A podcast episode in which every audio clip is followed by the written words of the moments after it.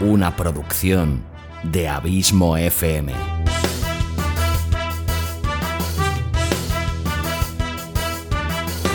¿Quieres disfrutar de tu tiempo libre escuchando grandes historias, audiolibros y relatos? Un podcast literalmente literario.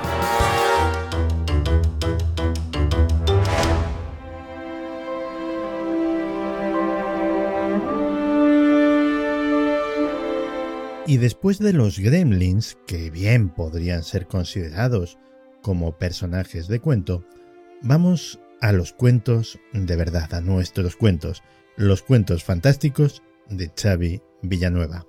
Xavi, bienvenido de nuevo a Días Extraños. Bien hallado como siempre y nada, un auténtico placer estar aquí contigo y con toda la familia extraña. Oye, ¿sabes que hace un momento estaba con Iván Castro hablando de uno de tus autores favoritos? A ver, sorpréndeme. De Richard Matheson. Oh, sí, me encanta. Mm, Estábamos hablando de Gremlins y yo le recordé el famoso cuento, no sé si lo habrás leído, el de Pánico a 20.000 pies. Sí, por descontado, sí, sí, sí. Y he visto algunas de sus numerosas adaptaciones a- de la dimensión desconocida. Hablábamos, por ejemplo, de la antigua, como yo tengo lo mío con Star Trek, de la protagonizada por William Shatner. Sí. Bueno, yo la vi eh, de jovencito, de adolescente en, en su día. Y no la he vuelto a ver. Pero, bueno, la versión que se hizo últimamente, eh, creo que fue en el 2018, 2019, que se hizo la última versión Ah, de. que hay una tercera. Sí, eh, que la hizo el Jordan Peele. Ah, no lo Hizo sabía. una versión hace, creo que fue el 2018, 2019. Que bueno, realmente se llevó un vapuleo para mi parecer bastante injusto a nivel de, de prensa y de cositas que leí y yo la vi la verdad que me gustó bastante la adaptación. ¿Pero qué era? ¿Un corto? ¿Un episodio de televisión? No, ocho episodios de televisión, una, una temporada de la, la dimensión desconocida no era en los límites de la realidad, la llamaron esta última vez. Sí, en los límites de la realidad. Y entonces hacían un remake de esto. Sí, exacto. Que de hecho eh, me sorprendió muchísimo porque en la, en la original no recuerdo muy bien cómo enfocaban el tema, pero aquí el protagonista iba escuchando un podcast. Anda. O sea que está introducido el tema del podcast también. Si puedes, eh, míratela esta versión porque a mí me, me- me sorprendió ya no por, simplemente por el tema del, del podcast, pero sí, evidentemente estaba muy, muy bien hecha y habían cambiado algún elemento, no por no hacer spoilers, pero bueno, de lo- lo que veía el protagonista en las alas del avión. Pues eh, aquí había una cierta diferencia con la versión original, pero a mí me pareció muy interesante. Ya te digo que, que por otra parte se vapuleó bastante, pero a mí me gustó. Si puedes vértela, me- la comentamos otro día. Ah, pues sí que lo voy a buscar. ¿Y quién era el protagonista en esta tercera ocasión? Porque era William Shatner, el de la primera. La segunda, si no recuerdo mal, era John Lithgow. Y esta, Creo recordar, no sé el nombre del actor, pero creo recordar que era un actor que sale en Big Little Lies, que era el que hacía de marido de la Rice Witherspoon. ajá. Creo Pues- que era este chico el que hacía de protagonista. Pues el más joven de los tres. En su día, ver al Capitán Kirk aterrado y con traje y corbata tenía su aquel. Tenía su qué, ¿no?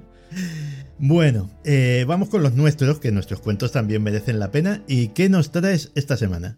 Por descontado, pues no, no será un Richard Matheson, pero sí que tenemos pues a JM Orozco o Juanma Orozco, cuyo nombre completo es Juan Manuel del Pozo Orozco, pero bueno, que es un escritor, guionista y actor de 35 años, nacido en Córdoba, en nuestra Córdoba, en Córdoba de España. Aparte de escribir, bueno, pues eh, eh, se dedica actualmente a la hostelería y me contaba en uno de sus múltiples mails pues que su pasión por escribir le- tiene su cuna en el teatro, donde debutó con 16 años. Me comentaba que dar vida a personajes a autores como Zorrilla o García Lorca pues le despertaron ganas de saber qué se sentía al crear él mismo esos personajes, esas tramas, esas situaciones, esos ambientes. Así que empezó escribiendo para el grupo de teatro en el cual actuaba en, en aquel momento y escribió dos obras de teatro que se representaron, como me comentó, con bastante éxito durante dos años. Y de ahí saltó a su verdadera pasión, que es el mundo del terror, el misterio y lo paranormal, por eso que me pareció que era carne de, de Dex. Yo creo que sí. Y empezó escribiendo historias para ser representadas en pasajes de terror para niños, lo cual me sorprendió también bastante. Oye, existe tal cosa, pasajes de terror para niños. Sí, además curiosamente, bueno, eh, no es exclusivo para niños, pero aquí en mi pueblo, por ejemplo, en Piera, en provincia de Barcelona, eh, cada año se eh, hace también el pasaje del terror. Es muy suavecito y de hecho se ven niños y niños pequeños, ya pone que es apto para todos los públicos. No sé si sería el caso o algo parecido. Pero de ahí salió el borrador de su primera novela corta que lleva por título El asesino de los pájaros. Gracias a una profesora de literatura, pues conoció a su editor, y al grupo Blanco sobre Negro, que le brindaron la ocasión de publicar con ellos en su revista digital. Me comentó también que en el 2021, tras reescribir su novela El asesino de los pájaros, fue finalmente publicada por la editorial La Quita Rosa. Tras ese trabajo, pues se le abrieron las puertas al mundo del cine, ya que le han encargado el guion de un cortometraje de terror que llevará por título Mercado de Almas, proyecto que Juanma ha escrito, dirigido y protagonizado. O sea que ya ves que como casi todos los autores que te traigo aquí siempre es un tío multidisciplinar. Ya lo creo, qué maravilla la gente, oye, el montón de cosas que hace. Sí, y además parece ser que ha sido nominado también a los premios internacionales de la cultura de la revista Espacio y Cultura. Y actualmente me cuenta que está trabajando en su segunda novela, que se titulará El escritor, y en la adaptación de la novela que hemos hablado antes, del asesino de los pájaros, que la va a adaptar a cortometraje. Genial. ¿Y nosotros qué obra suya es la que vamos a conocer a continuación? Pues te voy a interpretar un relato que lleva por título El Ritual, que es un relato de terror eh, que a mí me pareció así como de corte muy clásico, narrado en primera persona, que es un tipo de narración que me gusta mucho, y de la cual Mathison, que hemos hablado antes, también ha hecho gala en muchos de sus relatos y trata temas que evidentemente no son nuevos, pero que son muy buenos y válidos para una buena historia que pretenda ser terrorífica. Temas como podrían ser una peligrosa adicción, un evento del pasado que te atormenta en tu día a día, y preguntas como ¿se debe perdonar una negligencia? ¿O podemos jugar a ser dioses? Pues ese tipo de preguntas me han venido a, la cabeza mientras leía este relato, así como también me ha retrotraído en algún momento a Cementerio de Animales, del gran Stephen King. Sí, claro. Además de añadirte, sin hacer spoilers como siempre, pues que en el ritual, Juan Orozco pues, nos sumerge en una historia de un hombre enfermo y atormentado por sus demonios internos, que se adentrará en un mundo oscuro por culpa de su adicción, como hemos dicho, y por un infortunado accidente donde Rebeca, su hija, es la protagonista. Pues vamos a escucharlo, pero antes, pero antes es que me he quedado yo bastante pillado con esto de los pasajes de terror para niños. El pasaje de terror. Sí, sí, sí. Eh, esto es muy antiguo, pero ¿tú has conocido el tren de la bruja? Sí, por supuesto. Claro, esto era la versión... La versión cutre del cine del terror, sí, pero... y tanto. Había gente que siempre a mí me sorprendía, porque yo me tronchaba de risa, pero había gente que le daba miedo, que lo pasaba mal. En, mi barrio es que eran muy cafres, hay que reconocerlo. yo he, llegado a ver a la bruja salir corriendo y un venda detrás con la escoba dándole. eso es más terrorífico todavía. Sí, ¿eh? mítico. Esto es mítico y son de esas cosas que, bueno, pues solo pasan o pasaban tiempos en mi barrio. Bueno, pues vamos a escuchar este ritual y a ver qué nos ofrece. Pues nada, un auténtico placer como siempre, Santi. Y antes de, dejarte, que me comentó Juanma también que había una curiosidad que los personajes del relato están inspirados en personajes reales, ya que el centro y el eje de la trama principal de la historia, pues eh, Juanma me comentó que surge de una noche en que su hija de seis años, Esperanza, se levantó sonámbula y vamos, que les dio un pequeño susto. Pues basado en hechos reales. O sea que, no sé, me parecía curioso como mínimo eso, dejar constancia de que Juanma se basó en un hecho real y luego a partir de ahí pues su imaginación llevó hacia el relato que vamos a escuchar ahora, pero que bueno, todo parte de un, de un anécdota familiar. Pues nada, Xavi Villanueva, un verdadero placer y vamos a disfrutar como siempre con tu trabajo. Un abrazo grande. El placer es mutuo como siempre, un abrazo gigantesco. Cuídate.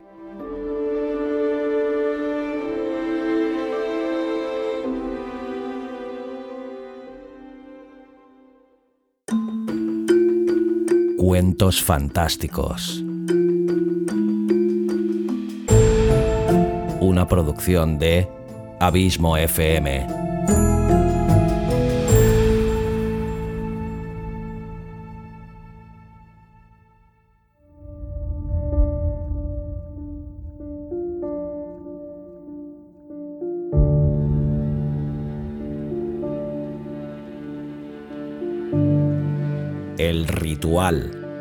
De Juanma Orozco.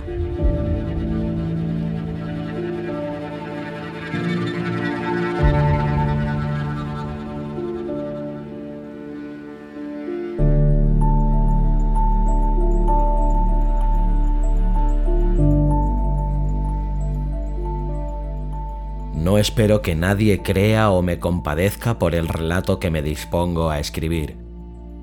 Estaría loco de pedir tal cosa, pues una parte de mí mismo, el sentido racional que habita en cada uno de nosotros, rechaza la veracidad de las vivencias de esta noche y que voy a describir a continuación. Escribo con mi mano temblorosa aún por el miedo que siento al recordar los terribles episodios que hoy he sufrido.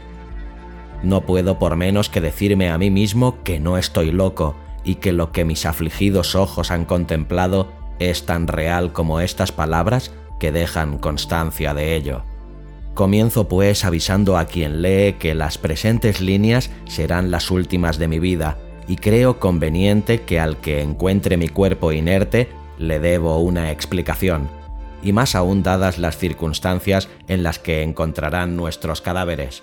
Pero insisto, no soy un demente, solo un hombre atormentado por la culpa, aterrorizado y destruido por un pecado tan aberrante que vergüenza me da contarlo.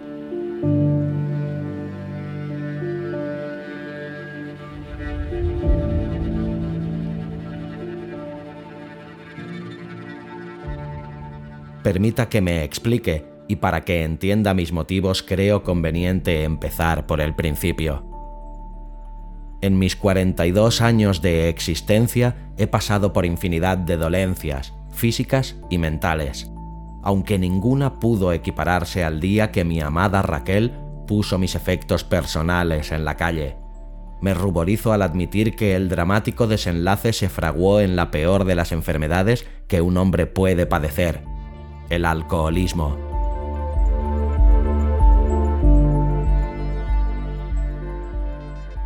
Aquel elixir maldito hacía de mí una bestia horrorosa, un demonio agresivo y sanguinario salido del mismísimo infierno, siendo mi mujer la víctima del producto de mi embriaguez. Tal era el estado en el que me sumía mi ardiente enfermedad líquida, que llegué a infligir daño físico a mi esposa en repetidas ocasiones. Tras meses soportando durante incontables noches el horror, los golpes, la humillación y todos los males físicos y mentales que ni la más retorcida mente humana pudiera imaginar, decidió, con buen juicio, apartarme de su lado.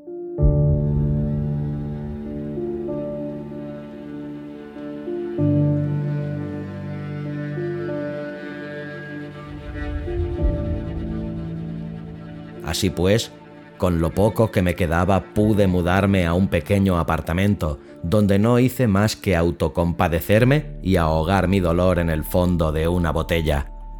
Explicar la dependencia que crea tal enfermedad resulta complicado. Solo los que la padecen pueden en cierto grado entender a lo que me refiero. Así, pese a ser la culpable de mis desdichas, buscaba su ardiente sabor como una medicina que me curaba a medias. Cada golpe emocional cuyo origen estaba en los vidrios vacíos que se amontonaban en mi lúgubre y desdichado hogar, solo conseguían de mí que abriera otra botella, me perdía entonces en un abismo de oscuridad permanente, transformando mi vida en un ciclo infinito de ebriedad y alucinaciones producidas por aquel néctar que me envenenaba despacio, consumiéndome en silencio, logrando así que mi persona no consiguiera darse cuenta del abismo al que se precipitaba. Todavía tiemblo de espanto y siento repulsión mientras escribo estas líneas al recordar la atrocidad en la que me transformaba aquel enemigo que se presentaba todos los días como un salvador, una vía de escape de mi decadente existencia.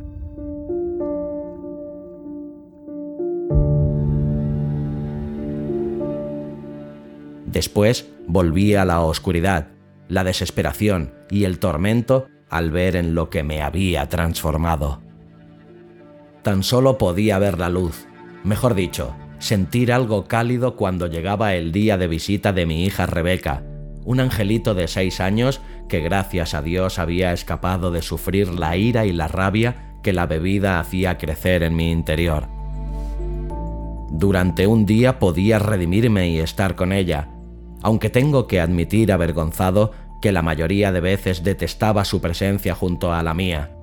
Cuanto más se esforzaba en compartir su amor, su cariño la ternura que derrochaba desde sus inmensos ojos verdes, más crecía en mí el rechazo hacia ella, un repudio que nacía del asombroso parecido que tenía con su madre y cuyo recuerdo me atormentaba de forma dolorosa. Una noche, mientras yo me hundía absorto en mis excesos, Rebeca se daba un baño. Cantaba animada por la radio que tenía al borde de la bañera.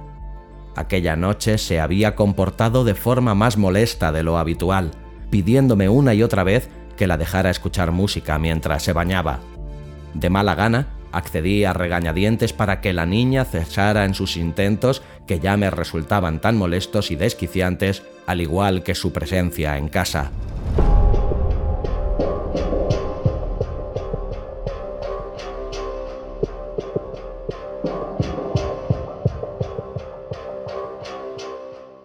Un destello de luz como un relámpago sumergió la vivienda en una densa oscuridad similar a la negrura en la que me precipitaba de forma habitual. Pero ahora noté que algo era distinto. Parecía más... real. Sí, en esta ocasión la mente no me jugaba a una mala pasada. Unas tinieblas invadieron toda la estancia en cuestión de segundos. Sentí un extraño escalofrío que me heló la sangre y me recorrió el cuerpo por completo, sacándome de mis retorcidos pensamientos.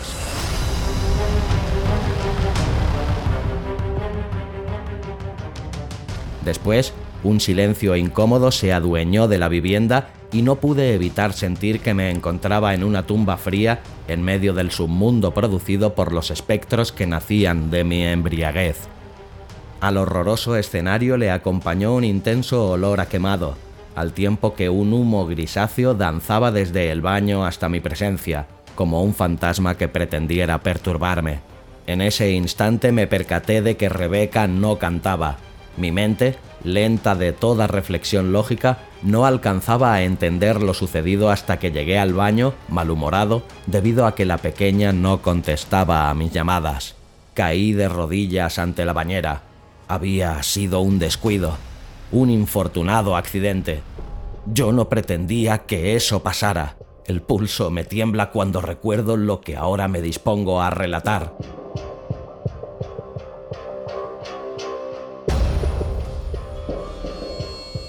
Rebeca yacía boca arriba sin vida, flotando entre un mar de agua y espuma jabonosa de tonos rosados. La radio se había precipitado en el interior de la bañera, electrocutando a mi niña en cuestión de segundos. El cuerpo de Rebeca, pálido, aún despedía humo. Sus ojos verdosos antes llenos de vida me miraban ahora vacíos, inexpresivos. Tenía los labios amoratados y la boca entreabierta. Parecía que hubiera querido gritar antes de morir. El pelo, negro como el ébano, danzaba al ritmo de las ondas del agua que habían surgido de los espasmos de su cuerpo mientras la electricidad la recorría. De la niña risueña y de viva alegría solo quedaba ante mí una carcasa inmóvil y fría. Ella se había ido.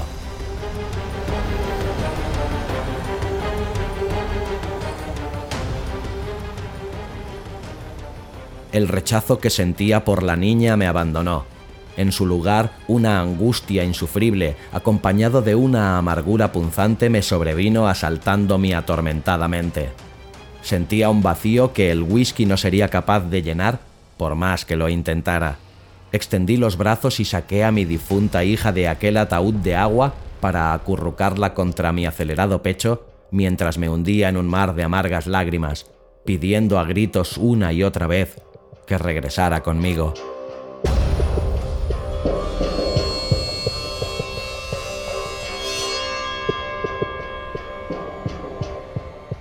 La culpa comenzó a echar raíces en mi espíritu recorriendo mi ser, extendiéndose como una plaga que me consumía desde dentro. El monstruo en el que me había convertido acababa de arrebatarme lo único de humano que habitaba en mi desdichada alma. En silencio, me maldije a mí mismo y a mi adicción. Ella era la culpable de todos mis males, pero aún así no la aparté de mi vida. Más bien hice lo contrario, Abracé su adictivo beso con más ahínco que nunca y la factura a pagar fue mi pequeña. Sin saber qué hacer, dejé el inerte cuerpo de Rebeca en el sofá envuelto en una toalla. Si mi conciencia se sentía herida por el descuido que supuso el final fatal de la niña, su mirada sin vida y dirigida al infinito penetraba en mí de tal forma que fue mi deseo que la muerte me asaltara en ese momento. Eso habría traído consuelo a mi alma. Horrorizado por aquellos ojos acusadores, solo pude tapar su angelical rostro para evitar su mirada vacía e inexpresiva.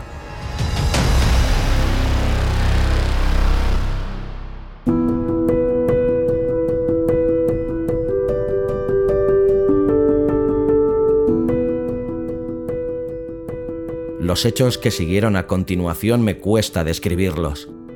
Mi torturada mente no alcanza a comprender qué tipo de perversión irracional me inundó moviéndome a realizar tal locura como la que relataré a continuación. Quizá fue el hecho de procurar de alguna manera arreglar mi dramático despiste.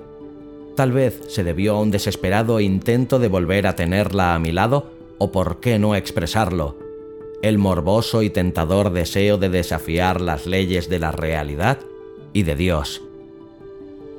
¿Quién no ha sobrepasado el umbral del bien y del mal alguna vez por el solo hecho de tener prohibido tal propósito? No, debo ser honesto. Todas aquellas razones, aunque válidas, no fueron el motivo que me impulsó a cometer mi pecado. Fue otro sentimiento más primitivo y cobarde, el miedo.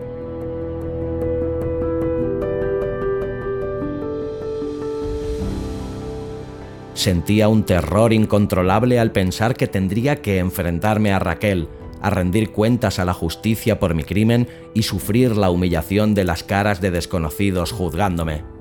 Me desesperé, cediendo a la idea más irracional que la mente humana pudiera concebir. Recordé que la anciana que vivía frente a mí gozaba de una extraña fama, de todos los rincones del vecindario, incluso de otras ciudades, acudían a verla personas desahuciadas y aquejadas por diferentes dolencias. Enfermedades como cáncer, mal del espíritu por la pérdida de un ser querido, depresiones, dolor físico. La curandera que gozaba de fama de bruja más que de otra cosa, se atrevía con todo, incluso con temas menos ortodoxos como tratar con los muertos y por lo que contaban, siempre tenía éxito.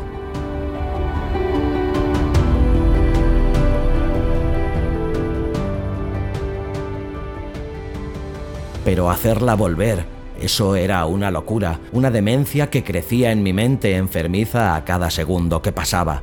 La tentación fue más fuerte que mi débil voluntad y guiado por el egoísmo y la desesperación llamé a su puerta con la esperanza de que me ayudara.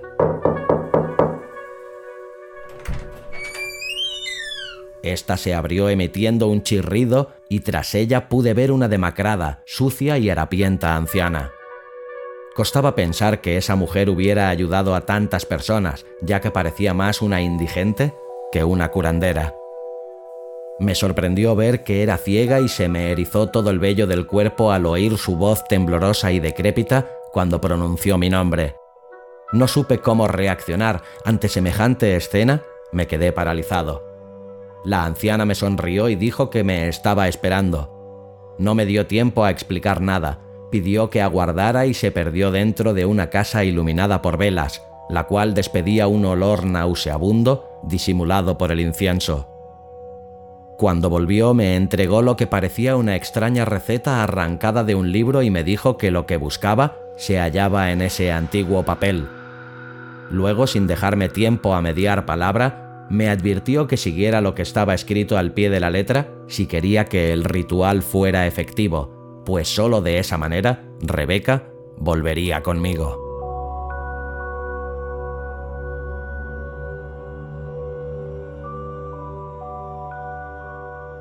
Después clavó sus blanquecinos ojos sobre mí.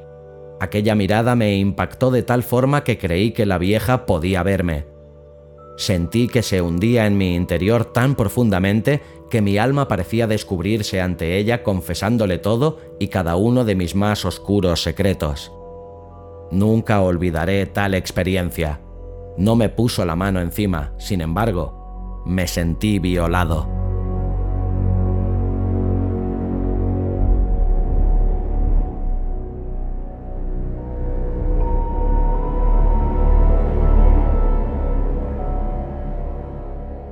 Cuando la anciana se vio satisfecha, sonrió de nuevo, dejando a la vista unos ennegrecidos dientes.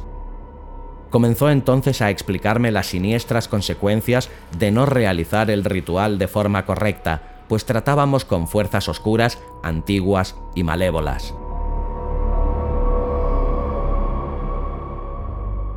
Los demonios siempre están al acecho para cruzar a nuestro mundo si se lo permitimos, y un recipiente vacío resultaba de lo más tentador.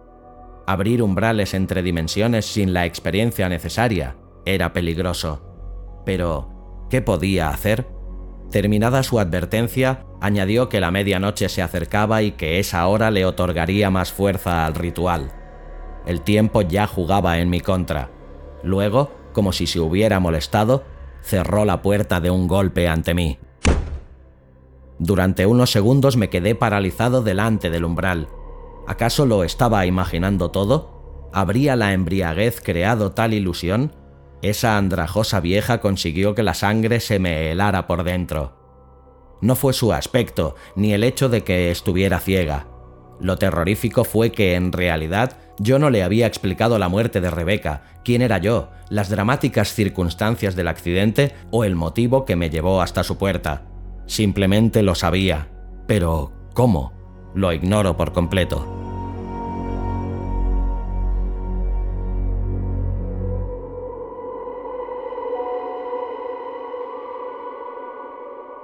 De vuelta a los dominios de la peor de mis pesadillas, me asaltaban pensamientos contradictorios sobre lo que estaba a punto de realizar.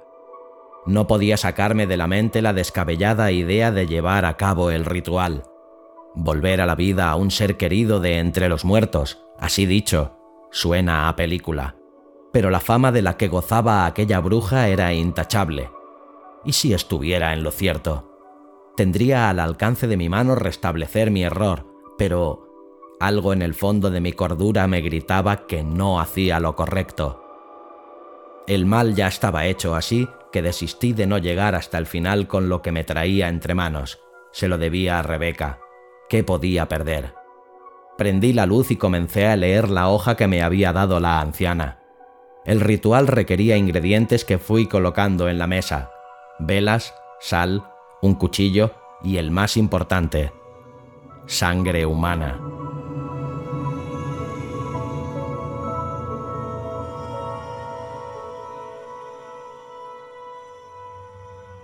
Sin dudarlo, acerqué un vaso, rompí una de las botellas de licor y corté la piel de mi brazo.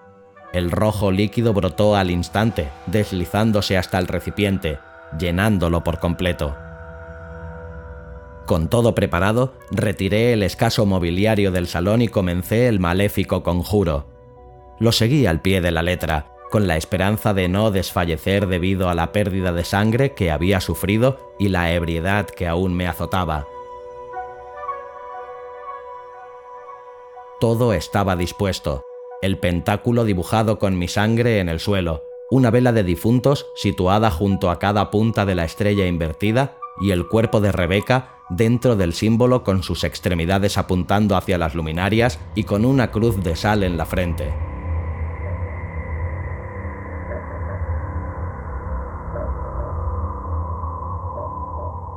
A medianoche, con la sola iluminación de las velas comenzó mi pecado, mi aberración y atentado contra la pureza del cuerpo de Rebeca pronuncié con voz alta y clara todas y cada una de las palabras escritas en el pergamino, tal y como la anciana me ordenó, sin errores. Me costó, ya que las inscripciones estaban en latín. Mi cordura fue puesta a prueba, sobre todo en el último gesto del oscuro acto, cuando tuve que hundir el cuchillo en el pálido e inerte pecho de mi niña.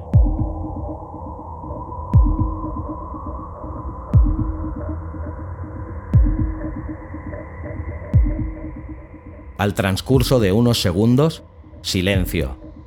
Pasaron algunos minutos. Nada. El cuerpo de Rebeca no presentaba cambios. Me sentí engañado. Aquella maldita vieja me había tomado el pelo. Pero en el fondo, ¿qué podría esperar? ¿La resurrección de un muerto? No. Entendí que mi ebriedad me estaba llevando a cometer un sinsentido tras otro Tras esperar unos minutos más, decidí dejarlo estar y me preparé para el fatal destino que me aguardaba con la justicia. Me disponía a recoger el desastre producto de mi demencia cuando escuché algo. Fue como un murmullo lejano. Asustado me giré hacia el cuerpo de Rebeca. Todo estaba igual. Regresé a mis quehaceres y lo escuché de nuevo. El corazón me dio un vuelco y creía que mi razón me abandonaba. Los labios de mi hija temblaron. Su lengua parecía vibrar en el interior de su boca. El pálido tono de su piel se volvió rosado. El cuerpo convulsionó perdiendo su rigidez post-mortem. Los párpados temblaron y acto seguido abrió los ojos. Rebeca estaba viva. Había vuelto a mí y me miraba de nuevo con sus grandes ojos verdes.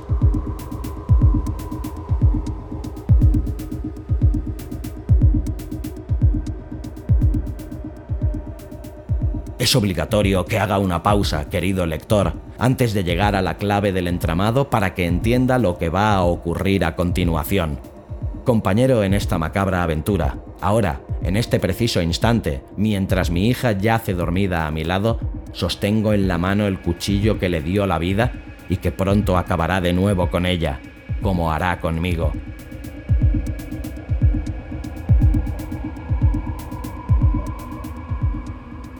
Cuando lea usted esto, entiendo que le pueda parecer que soy un monstruo, un ser sacado de la más terrorífica novela del escritor más perturbado. Pero como ya escribí antes, no estoy loco, y lo que me dispongo a hacer es quizás lo único que pueda darle a mi alma un remanso de paz.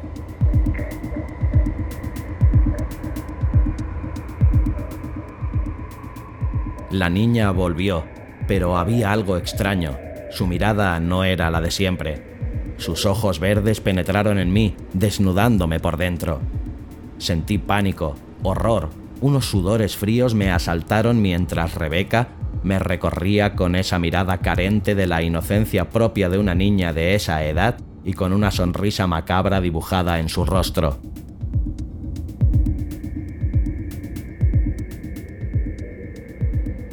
Aterrado, me dirigí de vuelta a la mesa y revisé la hoja de papel.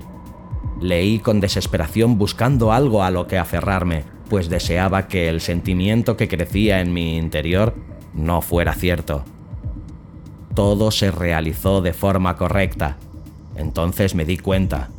El conjuro se tenía que llevar a cabo con la sangre de una virgen, un alma pura, y yo había usado la mía.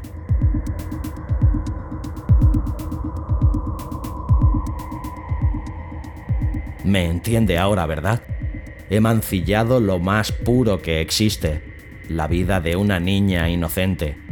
Todo por mi adicción y egoísmo, y si ha sido capaz de llegar hasta el final de lo que comprendo le parezcan los delirios de un hombre enfermo, le recuerdo. No estoy loco, pues tras dejar caer el papel al suelo, con un sentimiento de miedo indescriptible, me volví hacia la pequeña. Esta no había variado el gesto ni la sonrisa y con un hilo de voz acerté a llamarla por su nombre. En silencio, mi mente fatigada decidió en un fragmento de segundo que nuestras vidas debían llegar a su fin cuando aquella desconocida respondió, Rebeca está muerta, papá.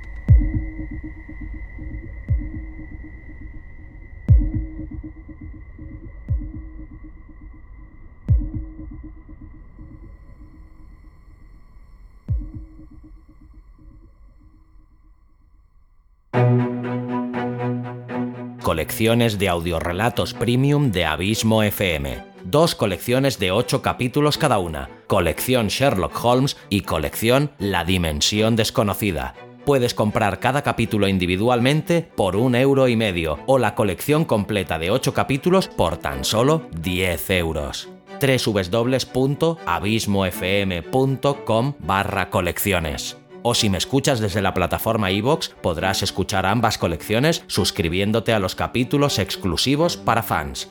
Colecciones de audiorelatos premium de Abismo FM. ¿Te los piensas perder?